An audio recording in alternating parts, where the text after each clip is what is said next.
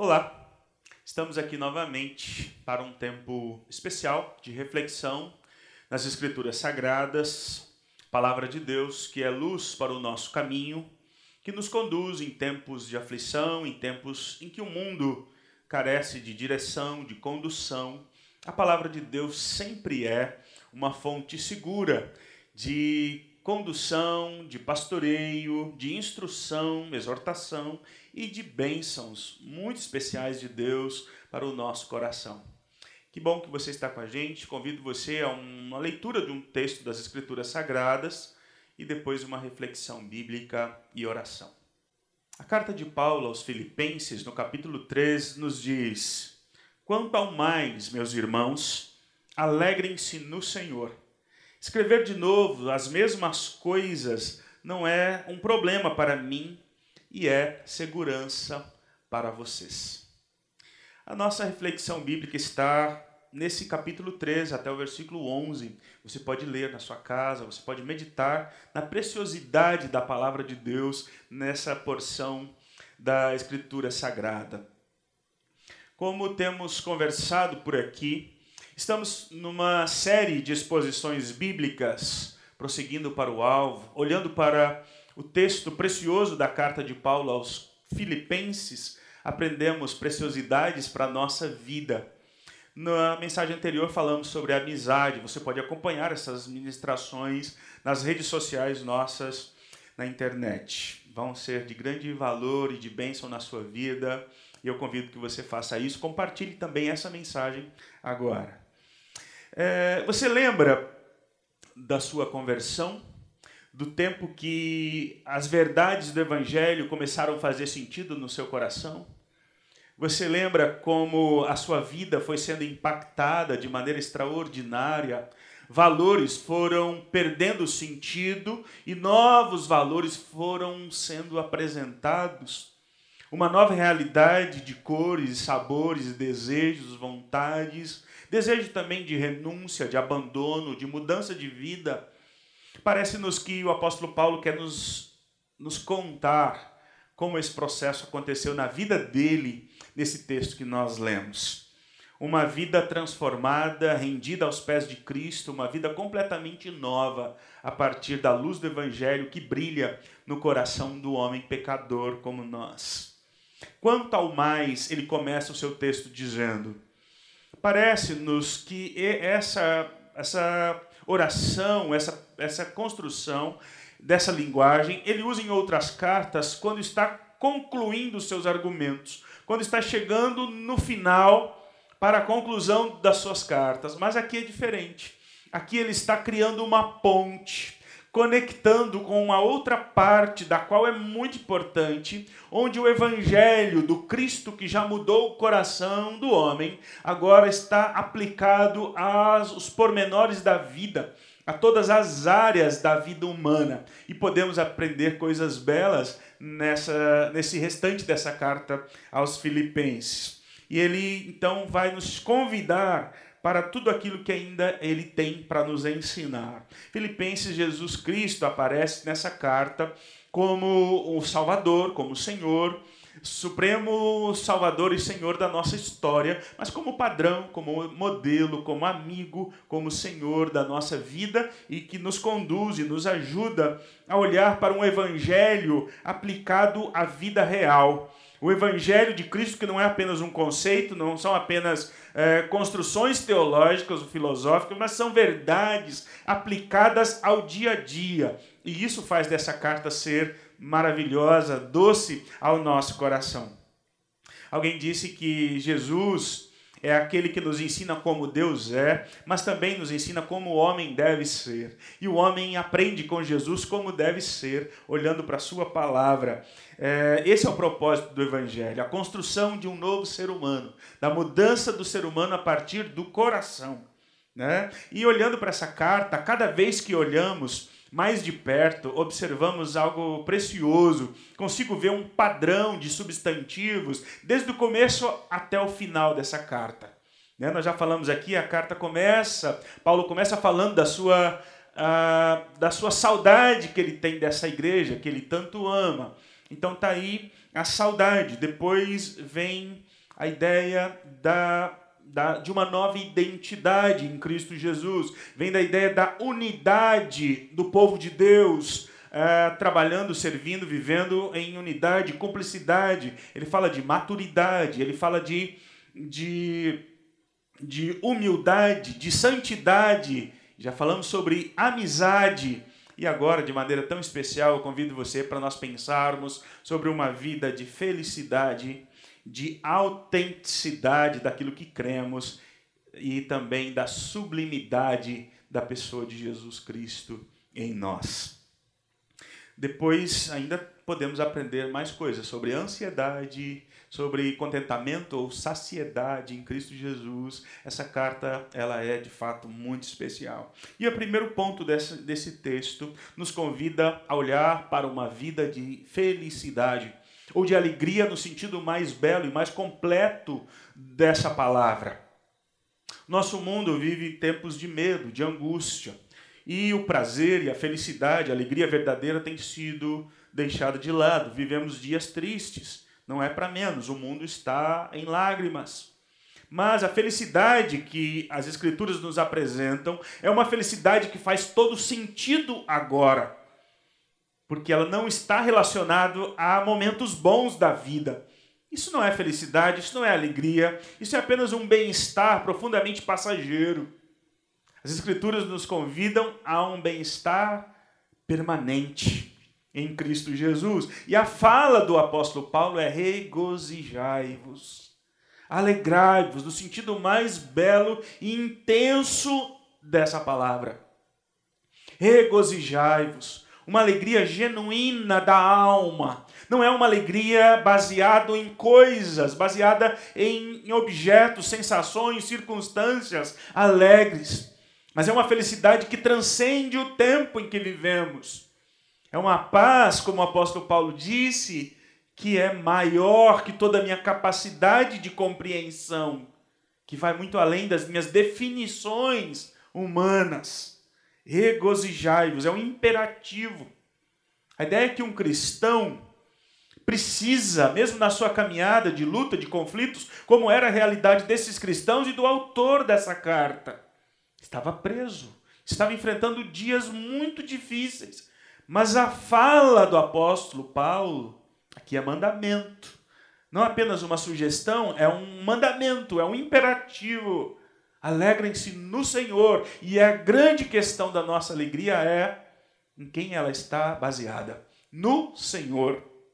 Né? Um cristão tristonho, desanimado, cabisbaixo, sem sentido, sem alegria, sem expressão de vida, me parece que é uma contradição de termos. Porque Jesus Cristo vem para redefinir o que é viver, redefinir todos os prazeres, todos os valores que temos de prazer, de alegria, de, de, de felicidade nesse mundo, precisam ser atravessados pela palavra de Deus, pelos conceitos sólidos e maravilhosos da palavra de Deus. Por causa de tudo que Jesus Cristo já fez em nós do que Ele está fazendo e ainda fará, nós somos convidados a uma vida de felicidade ou de plena ou de plenitude de alegria, como está no Salmo 16.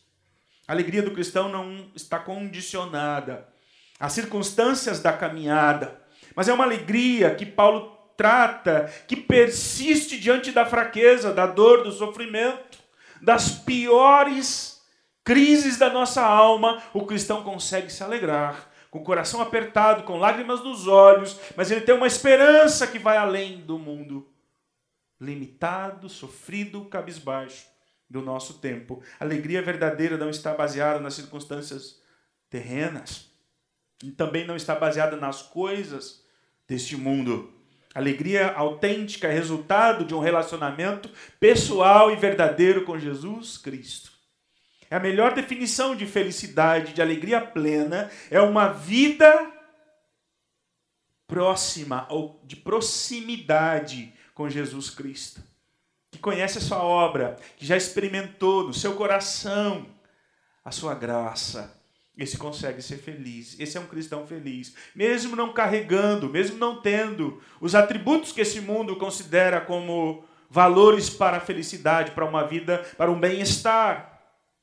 Muito pelo contrário.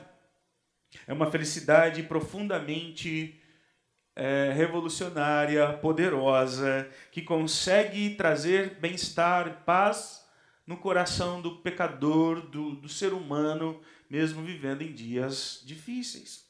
Alegria verdadeira vem do conhecimento de Deus. Deus é a fonte de alegria que não pode ser destruída pelas coisas deste mundo. Podemos desfrutar dela nos momentos mais sombrios, mesmo chorando.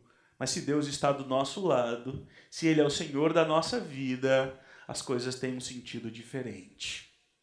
Não é assim? Podemos desfrutar dela nos momentos mais difíceis, mas também nos bons momentos da vida. Na riqueza, na pobreza, na escassez, na enfermidade, no luto, na luta, no desemprego, Cristo continua sendo Deus e ele continua do nosso lado. A alegria, então, a felicidade que o cristão desfruta neste mundo é muito superior aos padrões de felicidade que esse mundo conhece. Uma felicidade imunda, um bem-estar, uma alegria, os prazeres sujos, proibidos, pecaminosos, que destroem vidas, que destroem famílias, de fato não pode ser chamado de felicidade. Jesus Cristo te convida você para uma nova vida, uma vida que vale a pena na sua presença. Esse Cristo que se entregou em favor do seu povo nos convida para viver uma nova vida ao seu lado. A alegria do coração de um cristão não está, como dissemos, baseada em nada deste mundo aqui. Embora a alegria, bem-estar e a felicidade desse mundo seja uma realidade, mas é profundamente passageira, profundamente transitória, profundamente condicionado às coisas, aos bens materiais, que agora nós vemos tudo ruindo, tudo sendo abalado e ameaçado, mas Jesus Cristo continua sendo um baluarte da felicidade, da esperança, da paz para o coração daqueles que nele esperam. Então a verdadeira alegria é um dom, é um presente de Deus que supera tudo o que sabemos sobre prazer, sobre vida.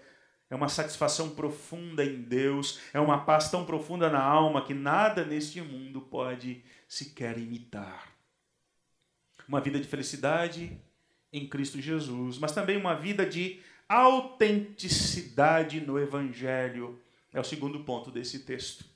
O apóstolo Paulo coloca para nós em sequência um alerta, uma exortação, uma advertência, quando ele coloca a expressão acautelai-vos, ou cuidado, três vezes, no versículo 2, 3 e 4. Cuidado, abram os olhos, estejam alertas, vigiem, estejam atentos. Com o quê?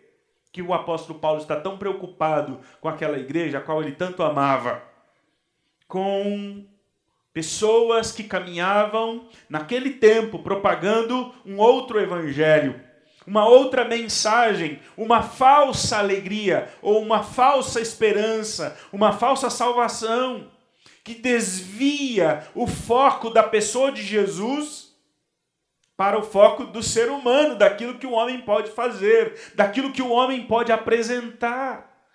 É o evangelho baseado na justiça própria, nos meus méritos, nas minhas ações, baseado naquilo que eu posso produzir, na minha performance como cristão. De fato, não é alegria, não é felicidade, não é salvação, não é o evangelho. O evangelho de Cristo é extremamente simples e por isso às vezes ameaçado por mensagens supostamente espirituais, por homens que diziam que tinham uma verdade mais completa. De fato, estavam desviando o olhar da pessoa de Jesus Cristo. E o alerta para nós é: cuidado. Cuidado em quem é que você está focando a sua vida. Talvez o grande desafio da igreja de Jesus Cristo, nesse tempo, nesse mundo contemporâneo tão confuso, redescobrir as bases da nossa fé. Por isso que o apóstolo diz: não me é cansativo ou não me incomoda o fato de eu ter de falar novamente o que eu já falei e já falei muitas vezes, mas eu falo de novo, porque não me incomoda e também é isso é esperança ou isso é segurança para vocês. E o que é segurança para a igreja? É a mensagem da redenção, do evangelho do Cristo que pagou o alto preço em nosso lugar, que assumiu a nossa miséria, que assumiu a nossa culpa lá na cruz do Calvário. Ele fez o que nós não poderíamos fazer. Esse evangelho precisa ser pregado novamente. O evangelho puro e simples da graça de Deus, que visitou homens e mulheres afundados nos seus pecados, mas que agora tem Cristo como seu Salvador, como seu Redentor. Abram os olhos, o apóstolo diz, fiquem alertas. O que ele chama de falsos mestres, o que ele também chama de cães, ou maus obreiros, ou falsa circuncisão. Os cães, nesse contexto, eram animais profundamente imundos, repugnantes, que andavam pelas estradas pelos lixões, fuçando todo tipo de lixo, de imundície. E o apóstolo Paulo diz: aqueles que pregam uma outra mensagem que desvia o foco da pessoa de Jesus Cristo está produzindo lixo, está produzindo podridão. E a mensagem do Evangelho, pregada de maneira simples e coerente, fiel e íntegra, ela produz vida.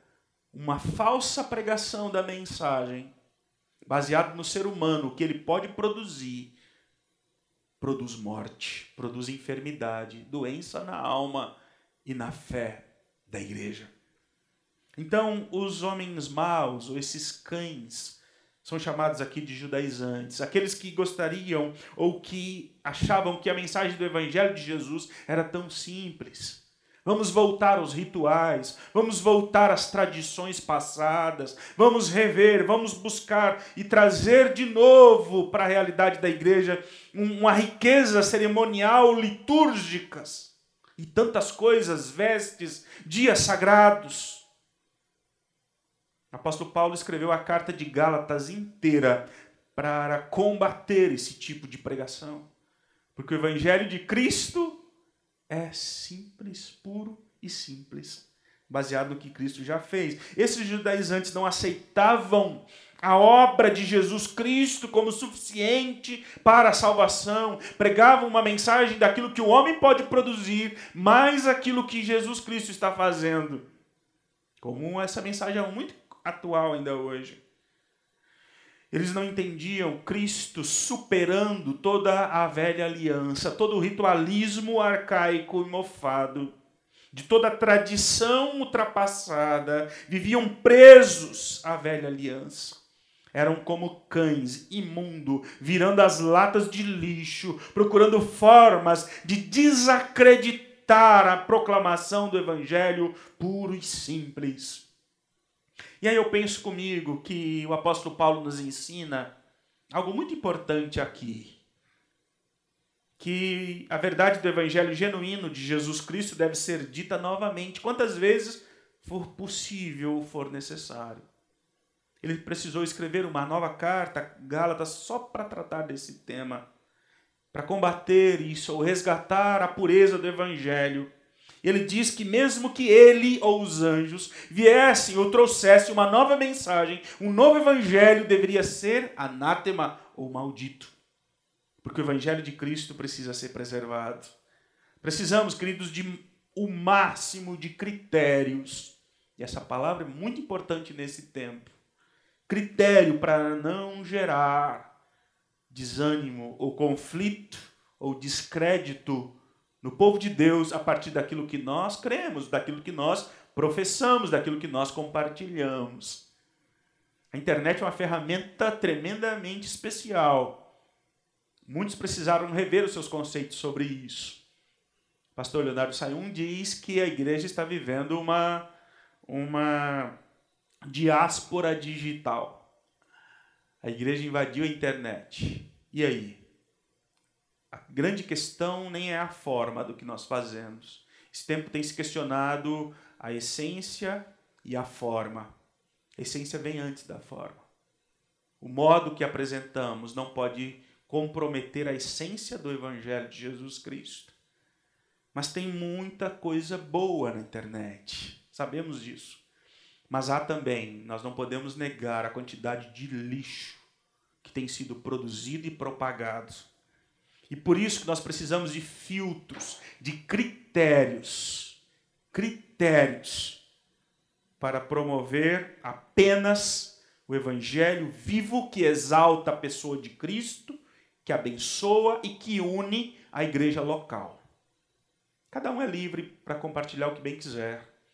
Mas é muito importante que sejamos criteriosos com aquilo que nós compartilhamos entre nós, nos grupos da igreja. Use os filtros do Evangelho de Jesus, da boa teologia reformada. Aquilo que não edifica, que não abençoa, que contradiz o Evangelho, precisa ser rejeitado para o bem da comunidade. Mas o apóstolo Paulo, além de falar de uma vida de felicidade, de uma vida de autenticidade, desse Evangelho vivo e maravilhoso, simples, ele fala também de uma vida baseada ou em busca da sublimidade do conhecimento de Cristo, como profundamente superior a tudo que já foi dito. Se tinha alguém para bater no peito, para dizer que tem méritos com Deus, pelo seu passado, pela sua vida, pela sua herança, pela sua ancestralidade, seria o apóstolo Paulo um homem profundamente com um vasto currículo religioso, descendente de Abraão, de uma linhagem pura de Abraão. É, o que poderia trazer uma arrogância religiosa para ele. Ele diz: Eu sou da tribo de Benjamim. E essa tribo de Benjamim é, é, é interessante. Não foi uma tribo tão expressiva em guerras e não, mas foi um povo que se dizia fiel a Deus, que não abandonou o Senhor, que manteve-se fiel. Como eu disse, não eram grandes lutadores, mas eles tinham em torno de 600 homens, peritos flecheiros. Lá o livro dos juízes fala sobre eles, que eles tinham a capacidade, na sua flecha, de acertar um fio de cabelo.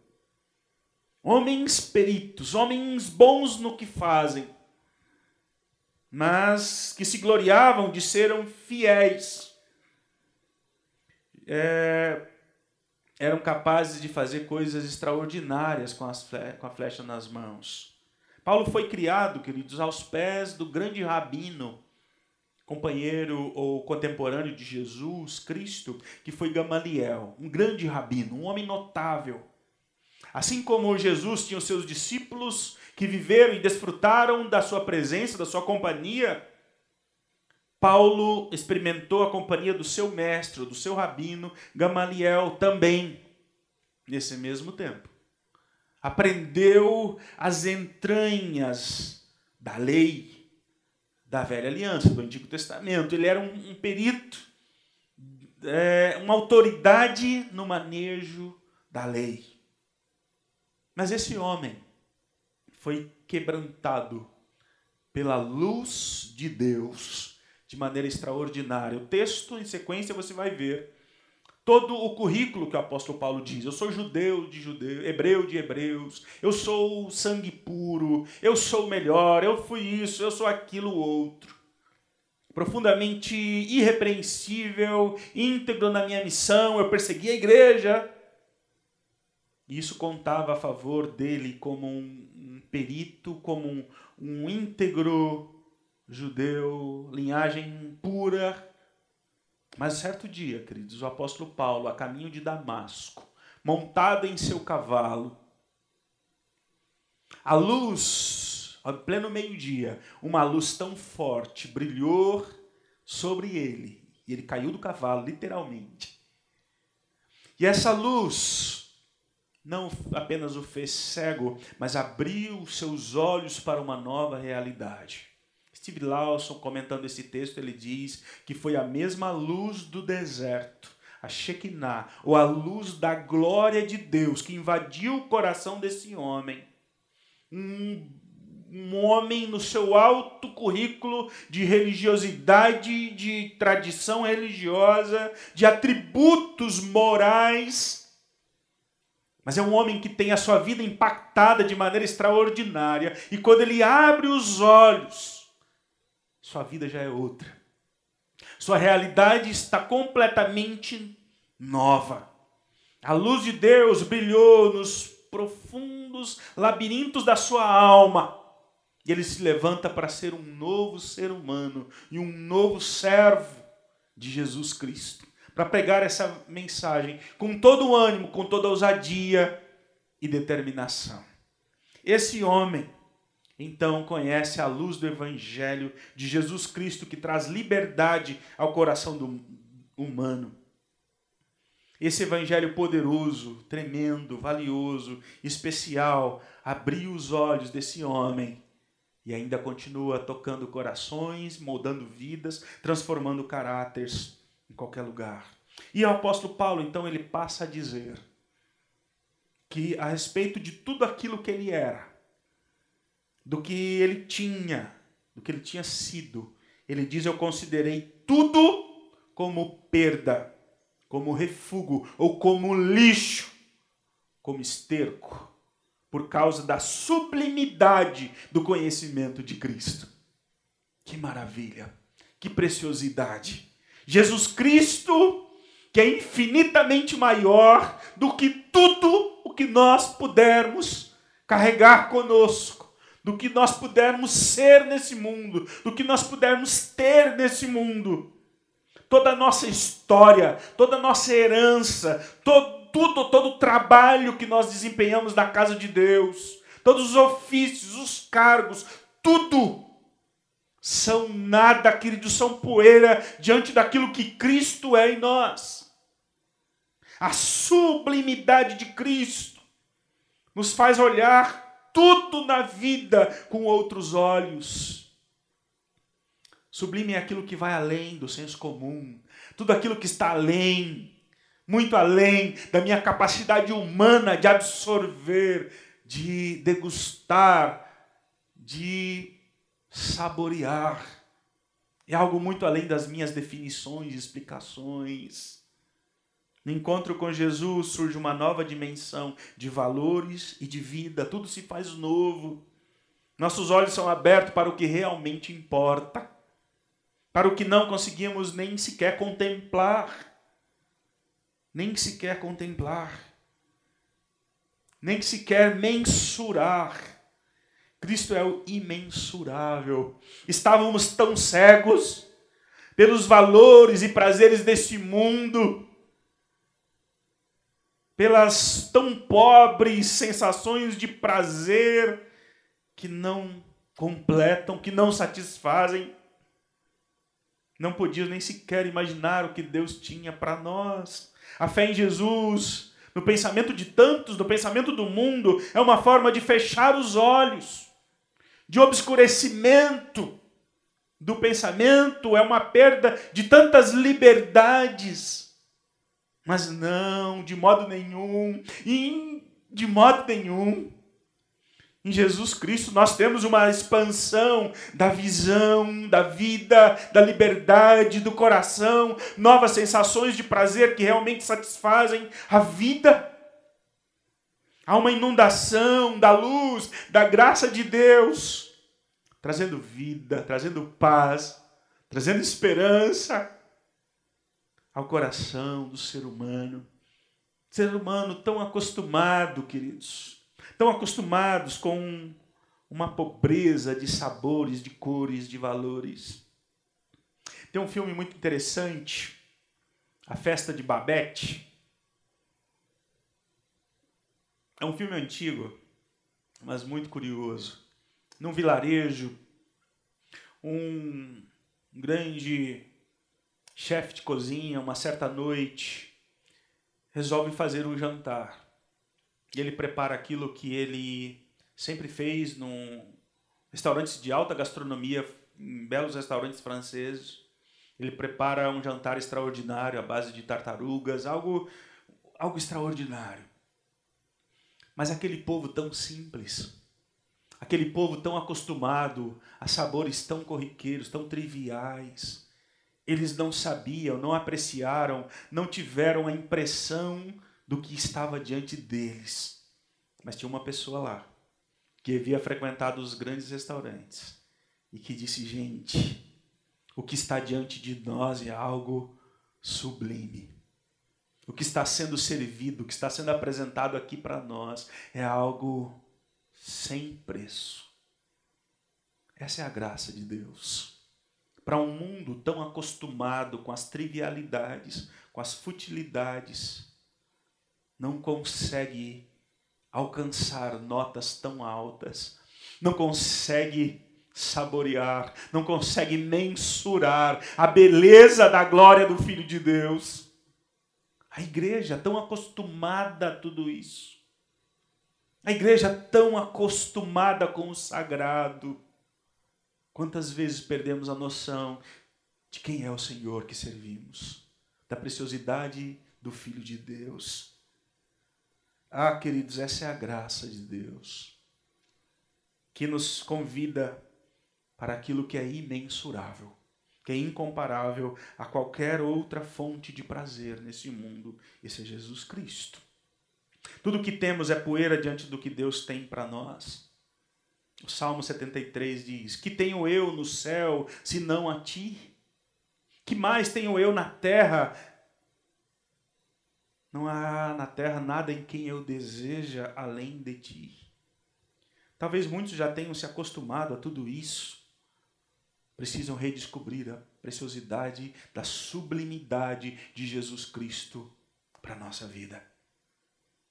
Paulo está nos ensinando que conhecer a Cristo é algo sublime. Quando Deus é o supremo anseio do nosso coração, ele será supremo em tudo o mais. É uma fala de John Piper. Deus é mais glorificado em nós quando estamos mais satisfeitos nele. Não é assim? A debilidade da nossa fome por Deus, John Piper diz, não é porque ele é insosso ou sem graça, mas é porque nós nos mantemos tão abarrotados de tantas coisas desse mundo que perdemos o apetite por tudo que Deus tem para nós. Esse texto, então, nos ajuda a pensar sobre uma vida de felicidade no Senhor, em Deus. Nos ajuda a pensar sobre a autenticidade daquilo que cremos, do Evangelho de Jesus Cristo. E também nos ajuda a pensar sobre a sublimidade do conhecimento de Jesus Cristo da preciosidade de conhecer e de descobrir quem é Jesus Cristo para nós. Eu gostaria de encerrar a minha fala com uma belíssima oração de Agostinho de Hipona, um cristão do passado, um homem de Deus. A sua oração tão linda que diz: é, Ele que nos ensinou que Cristo é nosso tudo, Cristo é meu tudo. A sua oração chama Onde estava eu quando eu não pensava em vós. Vós sois, ó Jesus, o Cristo, meu Pai Santo, meu Deus misericordioso, meu Rei infinitamente grande. Sois meu bom pastor, meu único mestre, meu auxílio cheio de bondade, meu bem amado, de uma beleza maravilhosa meu pão vivo, meu sacerdote eterno. Sois meu guia. Para a pátria, minha verdadeira luz, minha santa doçura, meu reto caminho, minha pura simplicidade, minha paz e concórdia. Sois, enfim, toda a minha salvaguarda, minha herança preciosa, minha eterna salvação. Ó oh, Jesus Cristo, amável Senhor, porque em toda a minha vida amei, porque desejei outra coisa senão vós.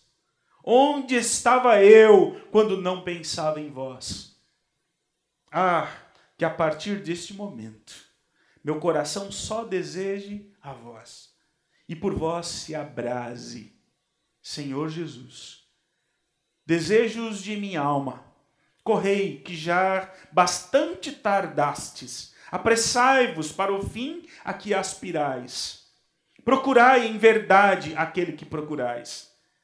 Ó doce Jesus, Sede vós o amor, as delícias, a admiração de todo o coração, dignamente consagrado à vossa glória. Deus de meu coração e minha partilha, Jesus Cristo, que em vós meu coração desfaleça, sede vós mesmo a minha vida. Acenda-se em minha alma a brasa ardente do vosso amor e se converta no incêndio todo divino, arder para sempre no altar do meu coração, para que no dia da minha morte eu apareça diante de vós, inteiramente consumido em vosso amor. Amém.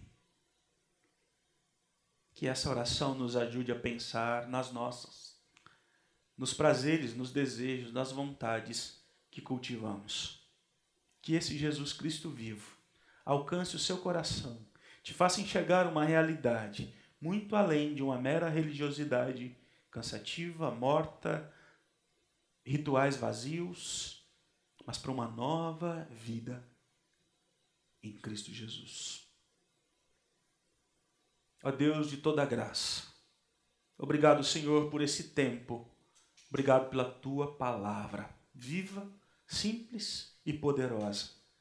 Que ela possa, sim, Senhor, incendiar o nosso coração, trazendo vida, trazendo esperança, trazendo felicidade, a plena alegria que este mundo não conhece, que nós ainda não conhecemos nesse mundo. Em nome de Jesus Cristo. Visita o coração das pessoas que nos ouvem. Tantos estão cabisbaixos, tristes, aflitos. Muitos perderam muitas coisas. Mas que Cristo Jesus o supremo bem da nossa alma possa trazer para nós recomeço, esperança, alegria verdadeira.